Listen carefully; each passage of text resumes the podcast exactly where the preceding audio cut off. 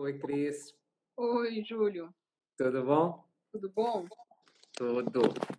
Vamos esperar um minutinho, né, para o pessoal ir entrando e chegando. E daí a gente, a gente começa. Eu estava na conta do Latim. O quê? Eu, tava, eu tinha entrado com a conta do Latim, daí eu não estava me achando. Acontece. Olha aí, entrou o Júlio, nosso colega.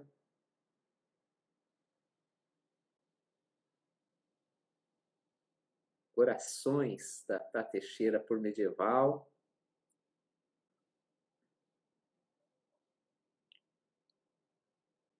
A Mariana, que não perde uma das lives, e hoje defendeu as lives. Boa noite, Tamires.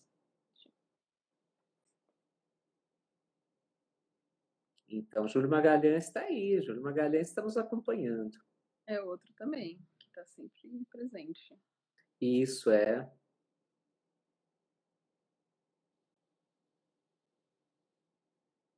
Hora dessas, ele estará Boa noite. presente como entrevistado. Certo, Júlio? O Eduardo Peruso, o Eduardo Peruso também nosso colega, entrou. O Eduardo Peruso não só nosso colega, olha, olha o Rafael aí, agora se habituou com, com o Instagram. O Eduardo Peruso não só nosso colega, como o Eduardo Peruso, Jocelei, se a revista existe, é por causa do Jocelei. Sim. O, o Eduardo Peruso, na semana passada, ele conseguiu uh, uh, uh, preparar o vídeo da entrevista do, do Rafael, tirou ruído de fundo, me entregou o vídeo bonitinho para publicar.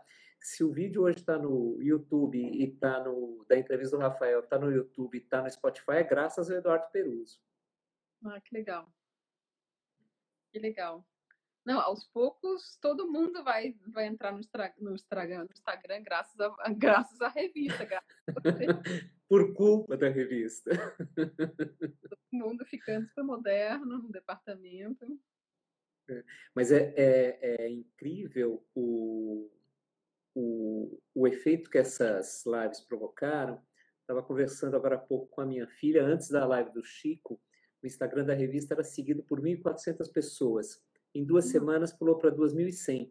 Nossa. A gente é, e vai né, continuamente e tal. Alguns amigos avisaram que estão recomendando para alunos. Então é legal, é legal, porque a ideia é justamente essa, é que é, é que a gente consiga alcançar sem perder o rigor científico, sem perder a, o que é a vocação, o que é a qualidade do trabalho da academia, que a gente consiga alcançar muito mais gente. Né?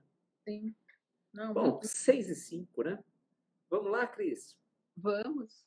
Então, vamos lá. Bom, hoje eu estou chamando de Cris, mas vocês sabem que ela se chama Maria Cristina Pereira, é professora no nosso departamento de História. A Cris é graduada e mestra em História pela Federal do Rio de Janeiro e doutora em, em História pela École des Hautes Études en Sciences Sociales, sob orientação do Jean-Claude Schmitt. O doutorado uh, se consolidou na, na, trajetória intelectual, na trajetória acadêmica da, da Maria Cristina Pereira, o interesse pelas imagens medievais, e isso resultou numa tese sobre os capitéis do claustro de Moissac. A tese, inclusive, foi publicada aqui no Brasil pela editora Intermeios em 2016.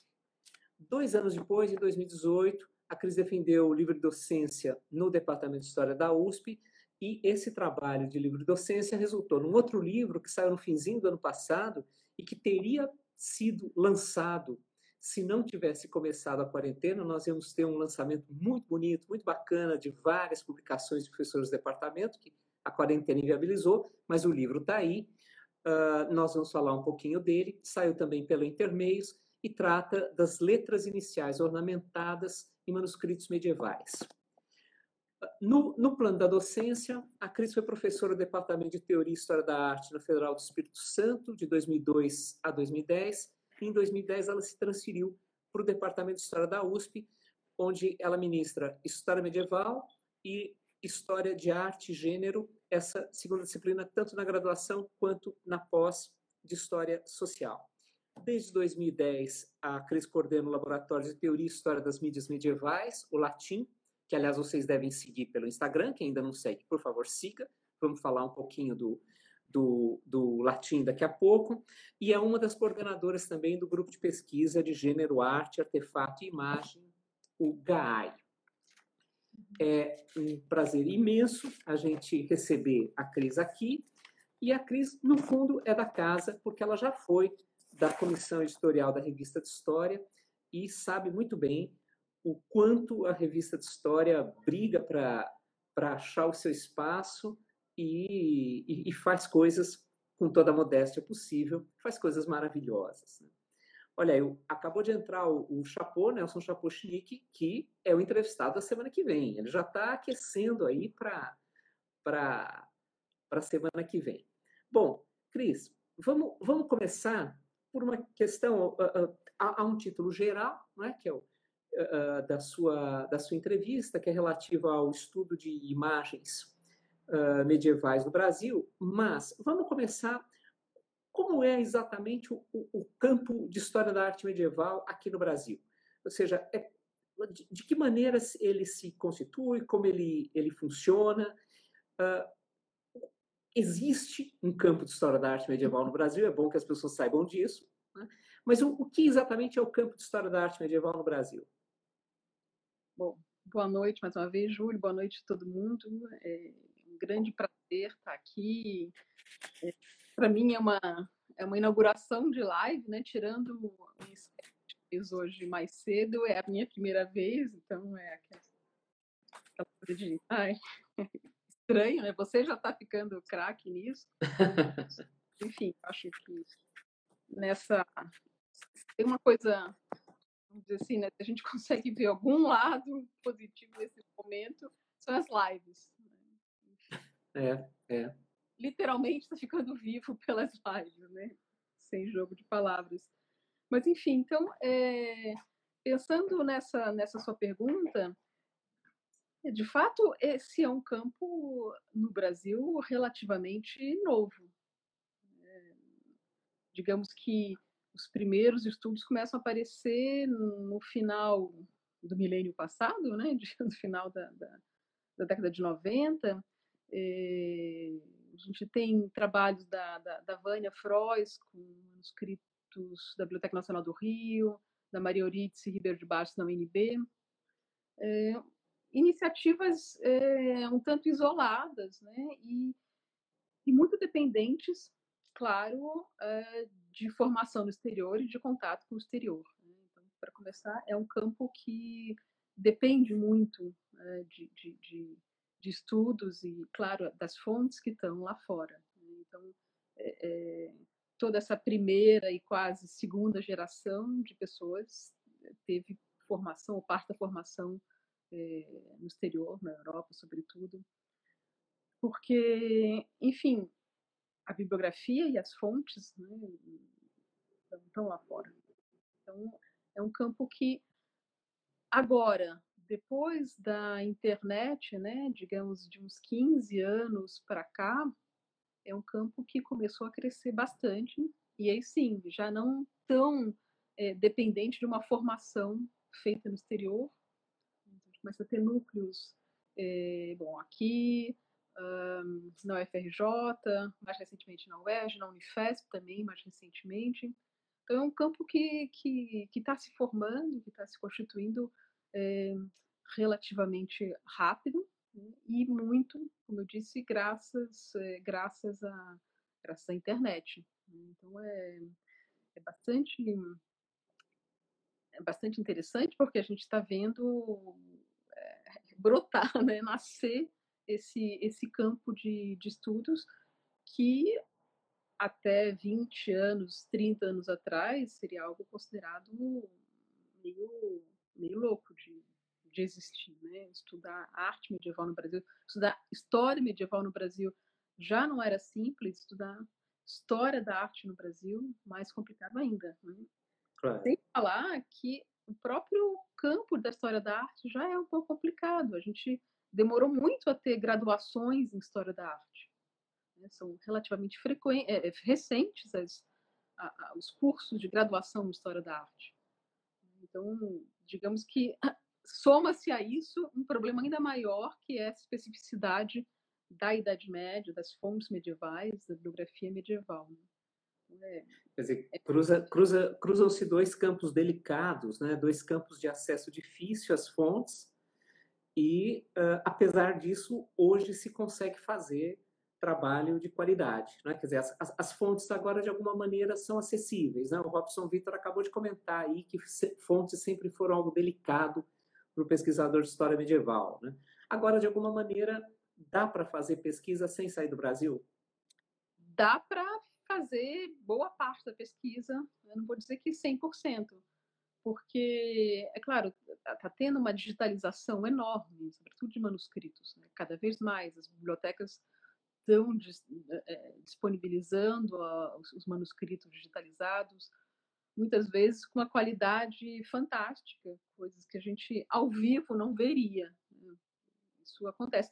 Mas, ao mesmo tempo, é claro que é, ainda falta alguma coisa da materialidade né, que você só consegue ter acesso olhando, vendo, né? Por exemplo, é, há uma tendência quando a gente vê, analisa uma, uma reprodução, né, as cores ficarem meio chapadas. A gente não percebe né? a textura, né, a, a, diferença das camadas. É, é difícil de ver, a não ser que você tenha uma reprodução de muita alta qualidade senão fica tudo plano, né? Então a impressão que a gente tem é que é tudo chapado. E quando você uhum. e vai olhar ao vivo, nossa, é um, é um impacto, porque é pele, né?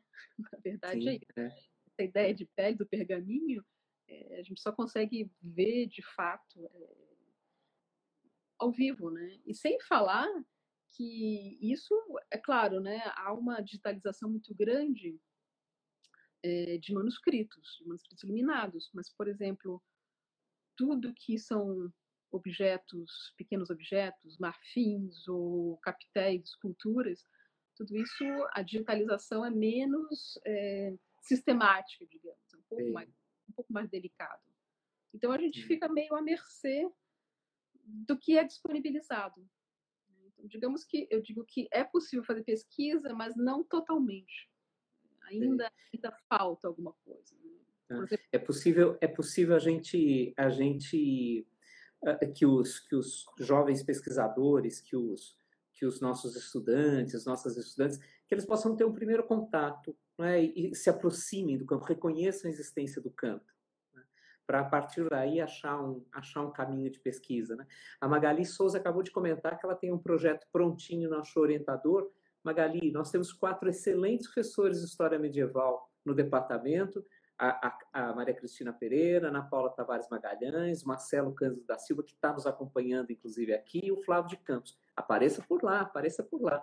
Né? Mas, enfim, então, então na verdade, então, na verdade a, a, é, é, é possível um, uma primeira noção que depois venha a ser desenvolvida posteriormente, né?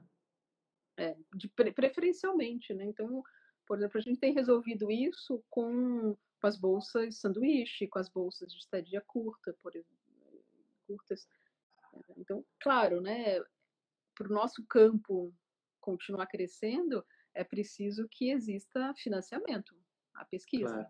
financiamento público, evidentemente, e através de bolsas e que essas essas bolsas elas têm que é, incluir um, um, período de estágio lá fora. Isso isso realmente é, não tem como, né?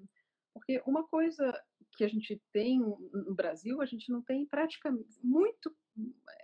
Os nossos objetos medievais disponíveis no Brasil são muito poucos, são raros. A gente tem um conjunto de manuscritos na Biblioteca Nacional do Rio, que é onde mais tem, mas também uma dezena, agora não lembro mais. Mas são livros de horas, são manuscritos tardios, do final da Idade Média, a gente tem um inteiro, uns fragmentos em Brasília, na Universidade de Brasília. Uh, aqui em São Paulo tem alguns, mas de colecionadores particulares. Uh, pintura, alguma coisa no MASP. Tem, aliás, um retábulo, parte de um retábulo que estava em exposição, que agora nem está mais. A Missa é. de São Gregório, magnífico. Mas, enfim, então a gente tem poucos objetos, de fato, é, medievais de época aqui. Claro que eu sempre também procuro incentivar meus alunos a estudarem esses objetos. Né? Claro. Mais fácil, eles estão aqui. Né? Então, isso também é uma outra solução, né? de não precisar ir para ir, ir a Europa ou para os Estados Unidos, enfim, mas é, encontrar esses, estudar esses objetos que estão aqui. Isso é um, também é uma possibilidade, mas pequena, né? É pequena. É pouca coisa, né? E Cris, e nesse, nesse cenário, qual, qual é a atuação, qual é exatamente o papel do latim? Fala um pouquinho do latim, de como ele surgiu, como ele funciona. Então, o latim, eh, originalmente, ele se chamava Laboratório de Teoria e História é, da Imagem da Música eh, medievais. Então, o, a ideia foi essa, foi eu, eu criei junto com, com, dois, com dois colegas, o professor Eduardo Alberi e a professora Rita Bredarioli, é, criei logo quando eu cheguei à USP, para ter esse, esse espaço né, que possibilitasse a formação de alunos, a troca de, de, de, de contatos, de, de, estudos. E depois, cinco anos depois, o laboratório começou a se expandir, a gente mudou o nome, mas manteve a sigla, uma preocupação que a gente teve porque já era um tanto conhecida, ele se tornou Laboratório de Teoria e História das Mídias Medievais, né? então ampliando não só mais para imagem, é, para música, mas também é, todos os tipos de mídias de suporte medievais, pensando é, sobretudo em manuscritos. Né? Porque daí entrou um outro colega da UFRJ, Gabriel Castanho, que trabalha com manuscritos, depois, mais recentemente, outra colega, Vanessa Aspera, que trabalha com manuscritos médicos, que está em, tá em Lisboa agora, na Universidade do Porto. Enfim, então a gente abriu um pouco esse terreno para estudar, mas enfim, em primeiro lugar, eh, tradicionalmente as imagens medievais, mas não só. Né? Então, pensando, abrindo para essas mídias, para esses suportes materiais medievais. E daí a gente uh, organiza reuniões quinzenais, que, que são abertas, a gente sempre divulga aqui no Facebook, tenta também ter essa, essa movimentação na internet. E, então, além dessas reuniões quinzenais, onde a gente discute textos, trabalhos de, de, de alunos, eh, a gente também organiza uma vez por ano um congresso, um encontro maior, dedicado sobretudo às imagens medievais, que é geralmente no final do ano. Tá. Então, é sobre tudo isso, é contribuir para é, ampliar esse campo da, da, história da arte, da história das imagens medievais. E sim, são abertas. Alguém está perguntando, eu já, uhum. já, já adianto, são abertas. Sim. Ainda mais agora que, que ela totalmente abertas. Então agora são, são completamente abertas. A gente já tem até uma sala cativa é engraçado ter essa ideia da sala cativa, no, no, a gente usa a plataforma Jitsi geralmente, mas sim, são, são abertas. E é legal porque várias pessoas comentaram, uh, a Midori, o Yuri, provavelmente passou algum que eu não consegui pescar, várias pessoas comentaram justamente uh, interesse em, em, trabalhar com, com arte medieval uh, ou que estão trabalhando, né? O, o Yuri está trabalhando e está lendo os, os, seus textos para se, se, se preparar, né? Para desenvolver o TCC e agora imagino que seja um mestrado. Então essas reuniões são fundamentais. Né? Uh, como que é a divulgação das datas e horários? A Patrícia está perguntando, Cris. Então, a gente tem, a gente divulga por aqui, pelo Instagram do Latim, é só colocar Latim, Latim USP, acho que para colocar. É, que ah, olha aí. Informando eficiente. Isso, isso. Perfeito. Obrigado, Pedro. E também no nosso site. É, o Latim também tem um site, e daí a gente informa por lá. Então, é um site também interessante, recomendo, porque é, a gente é, tem uma uma, uma parte que é da produção bibliográfica dos integrantes, né, dos pesquisadores. Hum. Então, os textos que é fundamental. né? E a gente tem é, pesquisadores do latim de todos, de todos os níveis, desde quem está na graduação, segundo ano, até professores, pesquisadores, etc. Então, todo mundo é bem-vindo. Né? Então, é bem interessante poder misturar pessoas de vários momentos da sua carreira, da sua profissão, da sua formação. Né?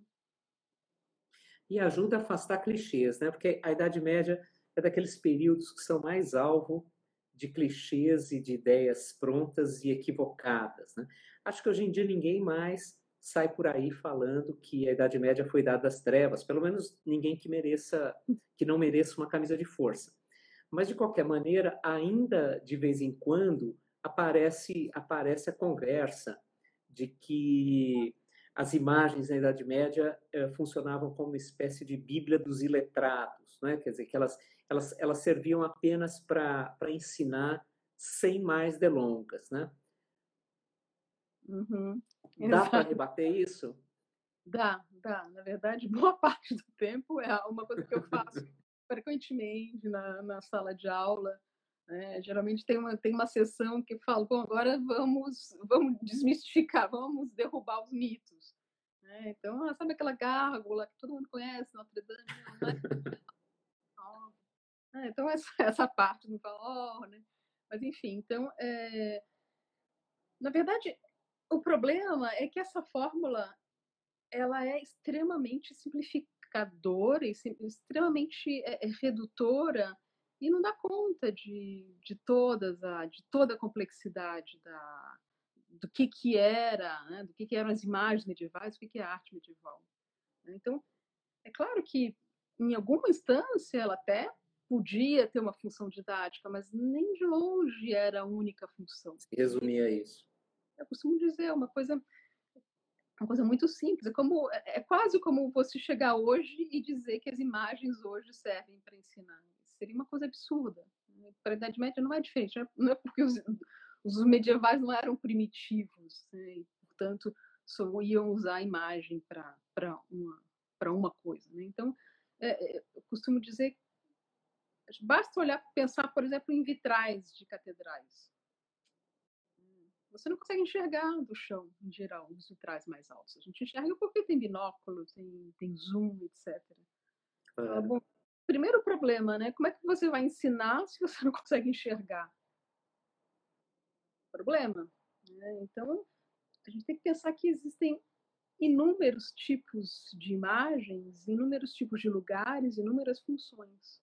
Então, não dá para é, simplificar. Mas essa, essa ideia na verdade, é uma ideia que, vamos dizer assim, que surge, não vou dizer que surge do nada, mas enfim, ela ganha um grande peso na própria Idade Média com o Papa Gregório Magno, né, o Papa Gregório I, na passagem do sexto para o sétimo. O Papa, ele, ah, claro, como eu falei, não é o primeiro a falar disso, mas ele escreve duas cartas né? E nessas cartas ele recomenda que as, ele está escrevendo para um bispo que era iconoclasta. Então ele está dizendo, não, não se devem destruir as imagens. As imagens têm utilidade, então elas servem para ensinar os iletrados. É, elas servem para provocar comoção, elas servem para relembrar. Ele fala um pouquinho, não, não, existe um tratado de imagens, mas enfim, dessa formulação dele, essa, a primeira parte é, é quase que cortada e é repetida muitas e muitas vezes. Né? Vai ganhando peso mais para frente, aí é o Papa que está falando. Enfim, então isso vai sendo repetido, repetido, e uh, os historiadores compram essa ideia. Afinal de contas, é a fonte primária que está falando. Se é o próprio uh, medieval Sim. que está falando isso, nossa, então é a verdade, né? E, e Papa é infalível. Sim, além disso, né, é o Papa medieval, né, enfim, é um homem da época, etc., homem da época e Papa, né, e no início do século XX, um historiador da arte medieval importante, Emile Malha, ele é meio que cimenta essa ideia no campo da historiografia, né, então ele fala, olha, é, as, as imagens medievais, elas serviam para ensinar, poderia até chamá-las de Bíblia dos Iletrados, Bíblia dos Pobres, como ele chama, Bíblia dos Pobres, que foi um tipo de, de Bíblia com imagens comum no final da Idade Média. Além disso, a gente poderia até expandir esse conceito de Bíblia dos Pobres para toda a arte medieval. Pronto, então uh, o Gregório Magno falando lá no início do século VII e no início do século XX o Emile Malik, que é um outro papa, papa falando isso, é, a gente então é, cristaliza essa ideia de que é a Bíblia dos letrados, a Bíblia dos pobres, serve para ensinar e pronto, né? Resolvi, resolvi o problema. Não preciso mais me preocupar. Ah, eles estavam querendo aprender. Né? E, de novo, a gente olha as imagens medievais e, e se você não sabe do que se trata, muitas vezes você não vai saber que está ali. Né? Tirando o mais óbvio, né? O Cristo crucificado. Né? Então, é, é, é uma, uma situação bastante mais complexa do que a gente imagina. É isso que eu costumo sempre dizer. Muito mais complicado. O, o Eduardo acabou de comentar aí que outro mito comum é que toda a arte medieval tenha temática sacra. Né? Uh, em parte, e daí você sabe, não é a minha área, então talvez eu faça perguntas completamente disparatadas, perguntas de alguém que é totalmente ignorante, como de fato eu sou em, em história medieval, em arte medieval. Mas, mas em parte, essa, essa ideia de que a, a arte medieval tem a temática sempre sacra, né? esse, esse outro clichê que o Eduardo levantou, tem a ver com o peso da Igreja Católica, imagino, e, e, e, e, tem a ver também com o fato de que a arte de temática sacra era uma arte de mais, pelo menos para nós, de mais fácil compreensão, a gente enxerga mais nela a imagem que nós projetamos da Idade Média? É, eu acho que, de certa maneira, as duas coisas estão é, corretas, e a gente não pode esquecer que, é, de toda forma, primeiro, né, existem, como eu falei, existem diversos formatos, diversos suportes, diversos lugares. Um lugar em que as imagens, a arte aparece muito é na arquitetura, sem dúvida. É. É, nas, nas, igrejas, nas catedrais, nos mosteiros. Isso aparece muitíssimo. Seja pintado, esculpido, vitrais. Né? Era algo que tinha ao qual um público muito mais extenso tinha acesso e ainda tem. Né? O manuscrito, a gente não pode esquecer que é um objeto caríssimo, né? é um é. tesouro. Então, digamos, hoje em dia, um manuscrito medieval é muito mais democratizado do que era na Idade Média. Claro, claro. Então, é. então, assim, então, pensando em termos daquilo que é mais visível, né? daquilo que era mais visível, daquilo que durante muito tempo, antes dessa, dessa grande onda de digitalizações, o que é mais visível é aquilo que está associado à, à igreja, né? A igreja, quando eu falo edifício, igreja. Sim. E é isso que está associado à igreja. É claro que é, podia acontecer e era muito comum que é, pessoas que não fossem diretamente ligadas à igreja, ou seja, que não fossem clérigos, é, pagassem, financiassem essas obras, por exemplo. Né?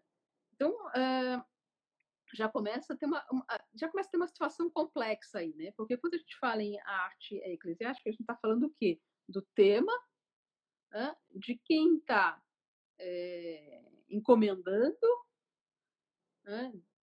de quem está fazendo.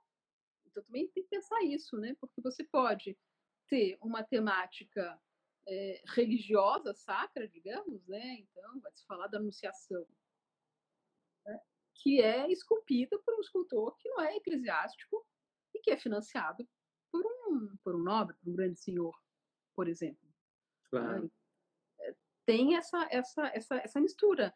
E, né, então, a, a, evidentemente que existia uma preocupação muito grande é, em, em, tornar a, a, igreja, a casa de Deus, etc., um, um lugar à altura de tudo que acontecia lá. Né? Então, existe essa ideia que para a Idade Média é muito importante, que é a ideia do ornato. Né? Né? Do ornamento, que tem muito a ver com a ideia do adequado.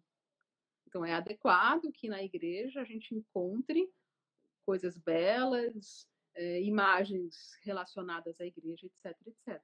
Né? Então, grande parte dessas construções, dessas obras monumentais, que permanecem, permanecem porque eram feitas em pedras, com materiais é, duráveis, etc., ligados à igreja.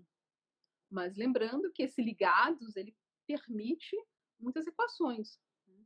E sem falar que, claro, existiam as residências dos nobres, existiam os livros feitos né, para grandes burgueses mais adiante, e que então, digamos, dentro daquela equação que eu falei, podem ter uma temática é, religiosa, mas vão ser consumidos num ambiente laico, né, claro. que é o caso dos livros de horas. Né. Como eu falei antes, que o, o, boa parte dos manuscritos que a gente tem aqui no Brasil, tanto no Rio quanto em São Paulo, são livros de horas.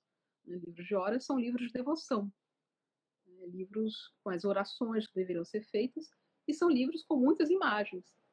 E feitos, sobretudo, para consumo, não exclusivamente, mas muito para consumo de leigos, pessoas não ligadas, não pertencentes à igreja. Então, é, é esse caso. É uma arte uhum. de temática eclesiástica para consumo laico. Mas tem também romance de cavalaria. Claro, claro. Não pode esquecer toda, todo esse universo, né?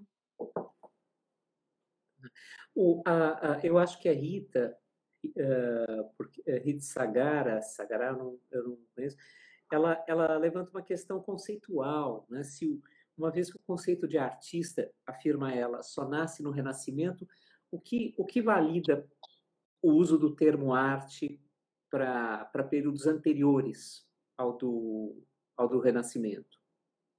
Uhum. Essa é uma pergunta também bastante é, complexa, né? O, o...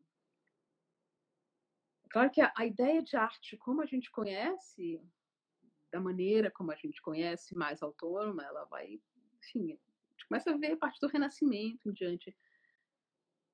Mas a palavra arte existe na Idade Média, mais ampla. Como a gente tá, tem a, a nossa, nossa ideia de arte, tem tanto belas artes plásticas, como tem a arte de, claro. sei lá, ter amigos ou influenciar pessoas. Enfim, é, é, essa noção de arte continua. Então, na Idade Média, o termo arte também tem, tem essa, essa ideia de uma, de uma habilidade, de, de, de certos, é, é, certos know-hows. Mas é, o que a gente não pode esquecer é que havia uma preocupação com estética, com a beleza, por exemplo. Havia uma preocupação com o juízo de valor.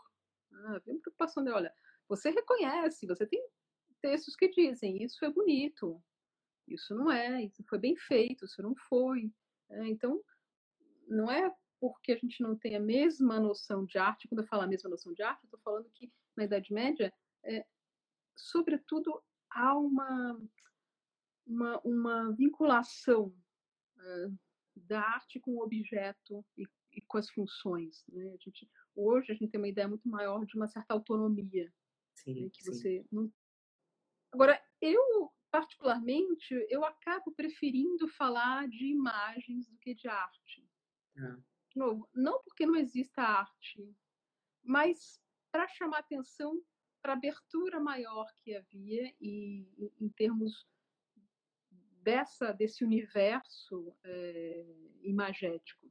Né. Então, geralmente eu prefiro falar em imagens para evitar essas, eh, eh, essas essas confusões, né? E sobretudo para marcar essa abertura. Então, por exemplo, me interessam tanto pinturas né, de, de, de, artistas do século XIV que vão ser super bem vistos, né, conhecidos, como uh, me interessam as imagens feitas uh, rapidamente à margem de um manuscrito e que não entram numa história da arte tradicional, digamos assim, é aquela coisa mais quadradinha.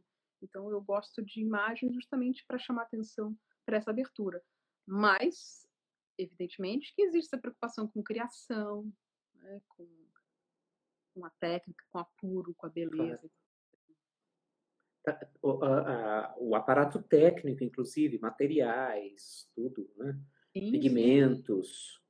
Sim. sim. E tem uma coisa muito engraçada, enfim, tem um elogio que é muito comum para obras muito belas, queriam ser algumas histórias, isso foi feito por anjos, isso é essa ideia de, sim, sim. essa valorização associada a algo extra matéria, extraterreno no sentido da Terra, né? Enfim.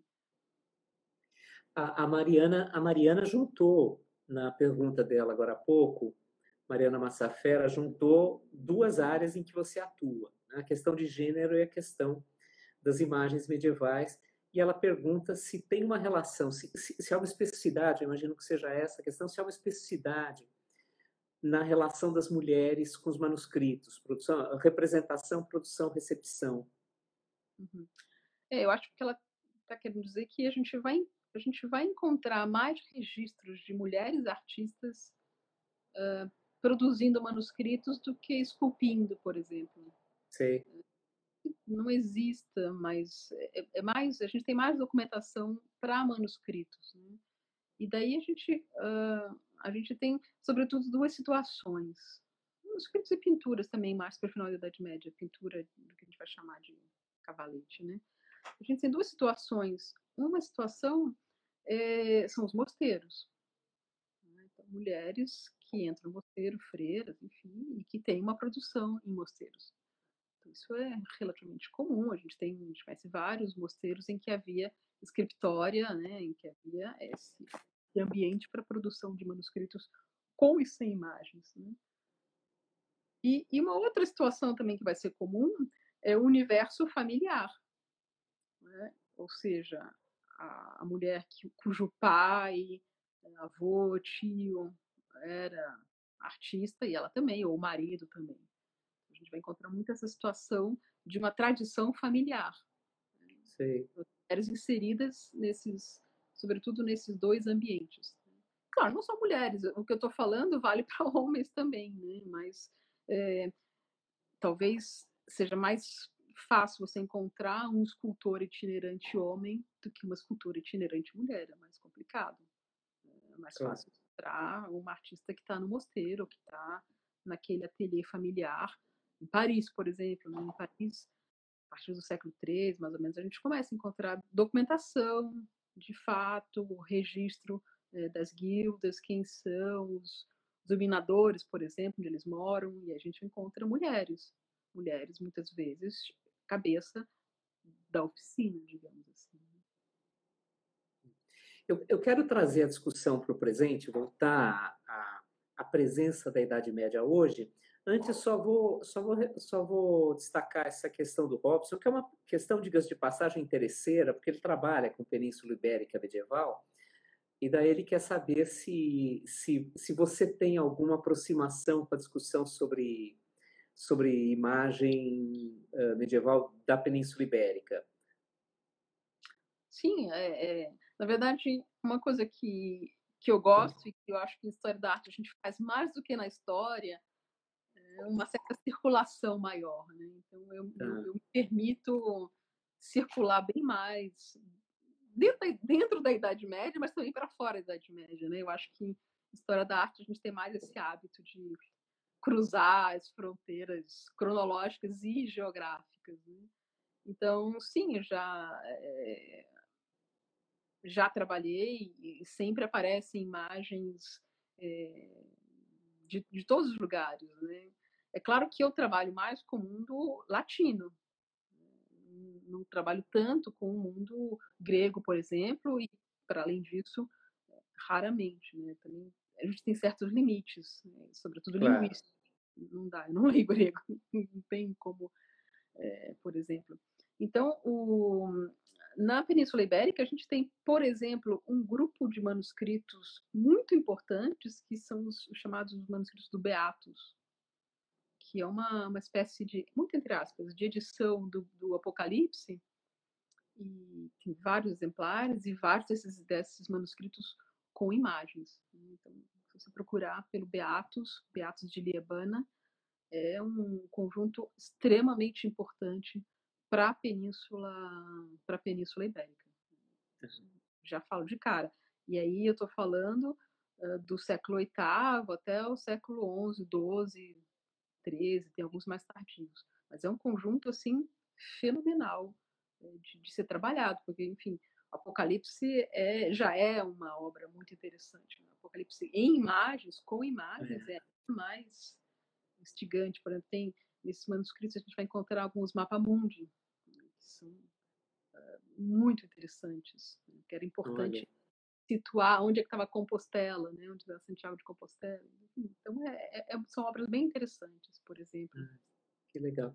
A, a, a Rita perguntou sobre simbolismo em cenas ou representações biográficas, e o nosso entrevistado da semana que vem, Nelson Chapochnik, observou que no judaísmo e no islamismo o emprego de oculto as imagens é proibido e se a gente não acaba uh, falando muito do cristianismo e esporadicamente de paganismo justamente por isso, porque o judaísmo e o islamismo de alguma forma ficam à margem dessa discussão das imagens, pelo menos claro no que tange as imagens religiosas, né?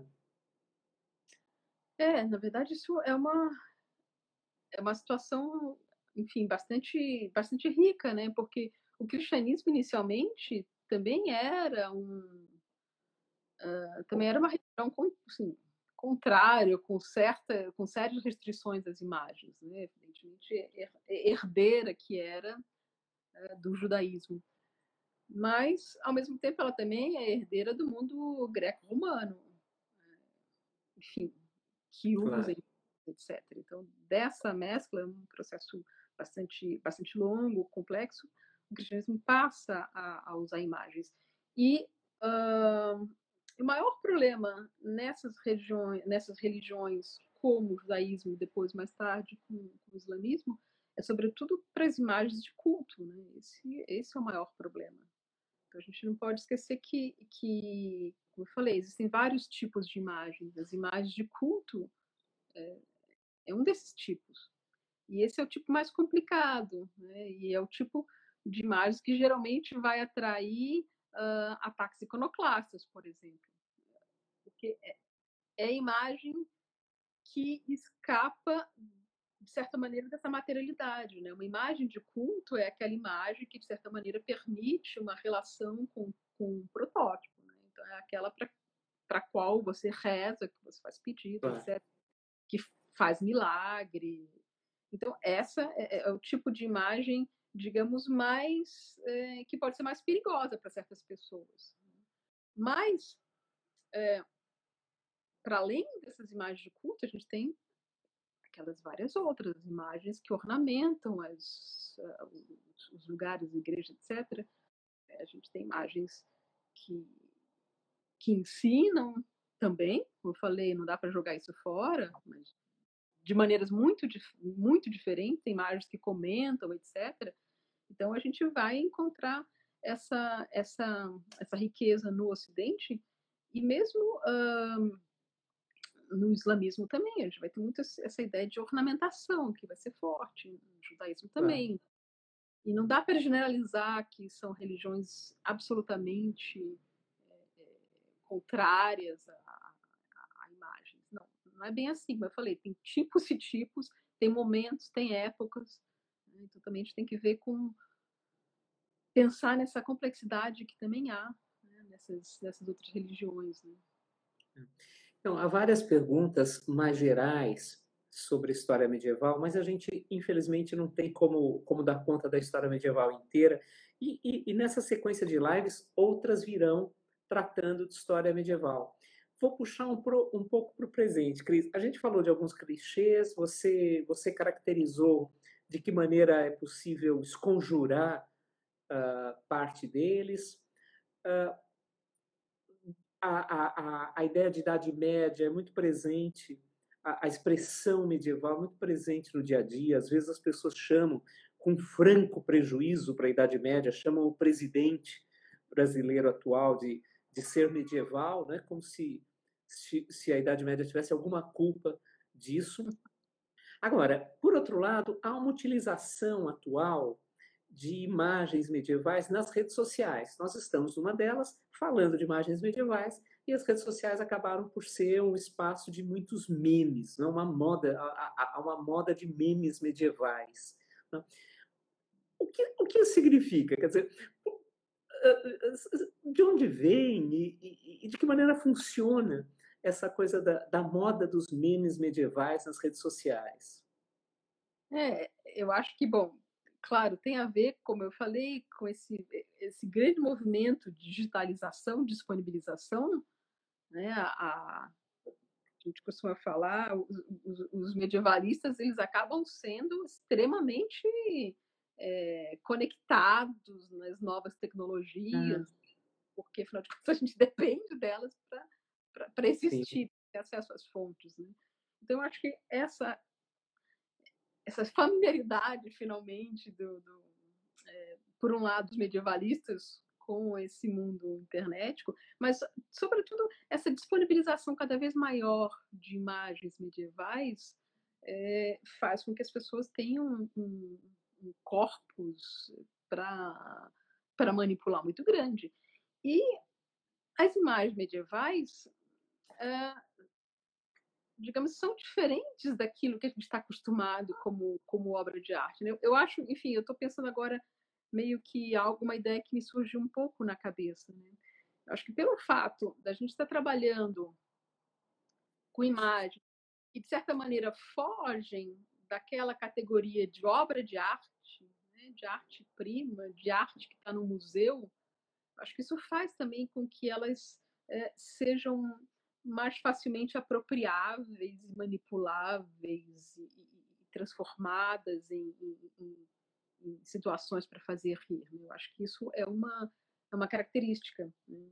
Elas são, eu acho que elas se prestam bem essa essa plasticidade. Não tem essa essa aura do né, do obra de arte com O maiúsculo, A maiúsculo, etc. Eu acho que isso isso é uma coisa que, que, que, que pode ajudar é, que pode ajudar a explicar, né? E, e, e geralmente são são são imagens bidimensionais, né? É, é, Sim, geralmente é. é. miniaturas de manuscritos, tapeçaria, a tapeçaria de Bayeux, por exemplo, virou um best-seller. Assim. é impressionante. De repente, tinham páginas e mais páginas dedicadas a fazer memes só baseados na tapeçaria de Bayeux. E é interessante, eu acho que também tem uma outra questão uh, esse jogo que há em muitas imagens medievais, sobretudo desses suportes que eu falei, de manuscritos iluminados, a tapeçaria de Bahia, por exemplo, que é esse jogo entre imagem e texto. Né? O texto presente. E que para a gente é muito próximo do que a gente conhece em que? Em cartoon, em tirinhas, em história em quadrinhos, que também são, são, são obras muito próximas a nós. Né? Então, acho que também ajuda a criar esse, essa ponte e a fazer com que eu possa me apropriar. Né? Então, eu, eu, uso a imagem da tapeçaria de Bahia e eu uso aquelas a, a, as inscrições, transformo em frases eh, contemporâneas. Com um elemento a mais, né? um elemento interessante a mais, que eu ainda posso eh, jogar com esse, essa mistura de estranhamento e de familiar é, fazer um, um, latim fake, né? um latim português, etc. Né? Então, ainda tornar a coisa mais, é, mais interessante ainda. Né? Então, acho que, eu acho que esse jogo do, daquilo que é estranho, daquilo que é familiar e daquilo que eu posso juntar, é, juntar esses dois, esses dois aspectos. Né? Então, acho que é, é muito interessante. Eu, eu particularmente eu adoro, é, eu adoro esse, esse universo das, dos memes, é, dos, dos cartoons também. Então eu gosto de eu gosto de trazer para a sala de aula sempre. É, e dá para usar uma coisa legal também por isso. Dá para usar na sala de aula, não só na universidade, como no ensino básico, né? Um jeito de chamar a discussão para a história medieval, né? Sim, sim. Não, e tem coisas, eh, tem coisas fantásticas, tem, tem achados é, maravilhosos. Então dá, assim, você pode explorar muito, né? É um campo muito, um campo muito interessante esse, esse daí. Né? Enfim, toda essa, essa cultura, vamos chamar essa cultura popular ligada à Idade Média, está sendo muito trabalhada agora. Os games, por exemplo, né? Sim, sim, né? Um, um universo de referência na Idade Média, né? Hum, fantástico. Né? Alguém está falando aqui do ratinho do Dorime, que é um, aquele, não sei se você lembra aquele meme do Dorino, Latire, sei lá o que, dormindo, que é, enfim, é, é, é, o medievalesco em cima do medievalesco. Então as referências elas vão ficando esparsas, né? Então isso também é interessante. Sim. Porque você tem um, um ponto de, de, referência medieval lá atrás e que vai sendo retrabalhar. Desdobrando. Então, são várias camadas que vão sendo, que vão sendo criadas. Né? É, é, bastante interessante isso. Ah, que legal. Bom, está tá acabando o nosso tempo, porque nós temos aquela limitação e várias perguntas ficaram pendentes, mas recomendo que o pessoal que fez perguntas e que não deu para a Cris responder, siga a página do Latim no, no, Instagram, siga as atividades, tal, que, que sempre vai surgindo uma ocasião para esclarecer essas, essas dúvidas.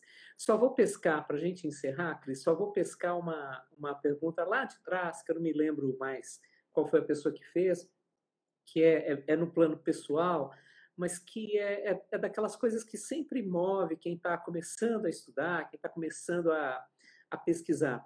Por que Cargas d'Água você se interessou por história medieval? Com todas as dificuldades, hoje um pouco atenuadas, mas de qualquer forma, com todas as dificuldades que se tem para estudar história medieval aqui no Brasil?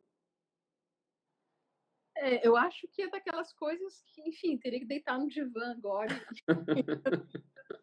mas é, é, foi o El que perguntou, é, essas coisas de realmente de, de, de, de, criança mesmo, lá de trás, sabe? De gostar de é, histórias de, cavalaria, Príncipe Valente, Ivanhoé.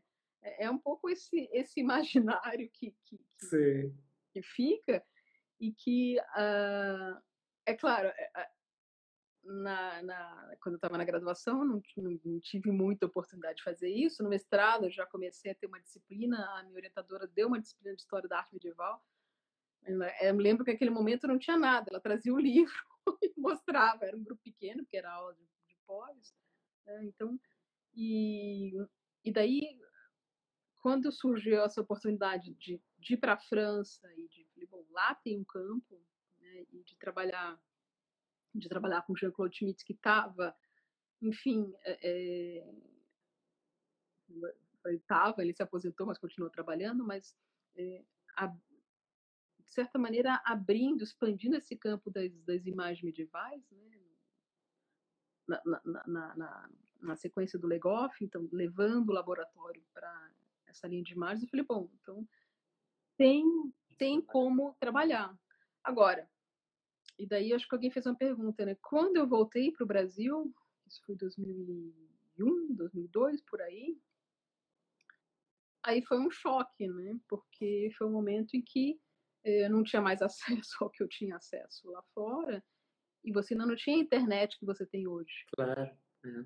Então foi um momento que eu falei, bom, o que, eu vou fazer? Então, foi um momento que eu trabalhei muito com barroco. Esse período que eu fiquei no, no final do Espírito Santo, eu trabalhei muito com barroco, porque existem algumas uh, existem alguns paralelos existem algumas relações que a gente pode fazer do barroco barroco brasileiro com o medieval claro, não estou dizendo que é igual mas existem pontes que podem ser traçadas por exemplo. eu trabalhei é, lembro que eu tinha um grupo lá que se chamava Grupo de Pesquisa em Imagens Cristãs que foi minha saída para poder transitar nessa longa duração né da Idade Média até o século XIX etc mas então, mas é, foi isso. E daí, já quando eu, quando eu vim para a USP em 2010, já um outro contexto na história, com internet, num, numa área de história medieval, aí sim, de fato, é, é, muito mais muito mais fácil, digamos, do que eu falei há 20 anos atrás. Né? Bom, bom, antes, antes de agradecer mais uma vez para a Cris. Eu vou convidar todo mundo para continuar acompanhando as, as lives da Revista de História. Na semana que vem, dia 28 de maio, será o Nelson Chapochnik, que acompanhou essa transmissão, e ele vai falar de música e liberdade em meio às lutas por direitos civis nos Estados Unidos na década de 60. Uh, ah, no dia 4 de junho, teremos outra maravilhosa medievalista por aqui, que é Ana Paula Tavares Magalhães. E no dia 11 de junho, vocês vão, vão ver uma entrevista, pelo menos da minha parte, muito emocionada, porque a entrevistada vai ser Maria Lígia Coelho Prado, que, se alguém me perguntar por que eu fui estudar a história da América Latina, é porque eu tive aula com Maria Lígia Coelho Prado. Então, nosso calendário já marcado é Nelson Chapochnik, dia 28 de maio, Ana Paula Magalhães, dia 4 de junho, e Maria Legia Prado, dia 11 de junho. Cris, super bacana, uma hora dessas você vai voltar para cá, porque como a quarentena não vai acabar tão cedo, as nossas lives vão se prolongar, vão se prolongar por muito tempo. Super obrigado, uma delícia. E, e, a gente continua, continua batendo papo por aí. Ah, obrigada, eu que agradeço, foi um prazer, né? E, enfim, vamos continuar. E que ótima essa programação, tá, tá excelente. Muito feliz isso. com isso. É o que temos atualmente, né? E não esqueçam de seguir a página do Latim, vão atrás dos textos da Cris, que são maravilhosos, e estudem história da arte medieval. Muito obrigado, Cris. Obrigado para todo mundo que seguiu essa, essa, essa hora de, de bate-papo. Obrigada a todo mundo. Obrigada a você e a todos. Tchau, tchau, gente. Tchau.